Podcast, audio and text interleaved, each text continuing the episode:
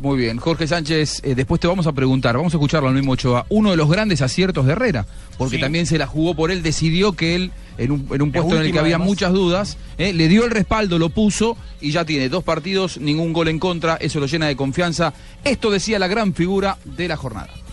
Sí, sabíamos que iba a ser un partido muy difícil. Jugar contra Brasil en su casa no va a ser sencillo.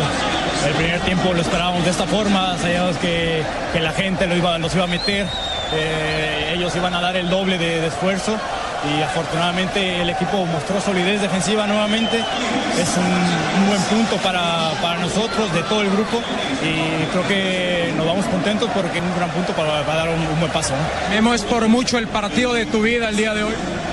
Yo creo que sí, yo creo que sin duda hacerlo en una Copa del Mundo contra el anfitrión y sacar, sacar el cero no es fácil, no es fácil. Eh, gracias a Dios eh, se dan las cosas.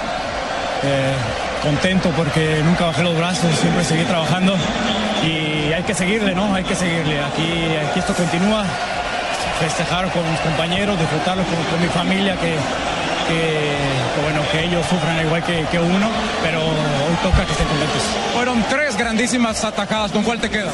Yo creo que el cabezazo fue el más complicado. Cabezazo, un remate seco, pegado al palo. Creo que ese gustó más.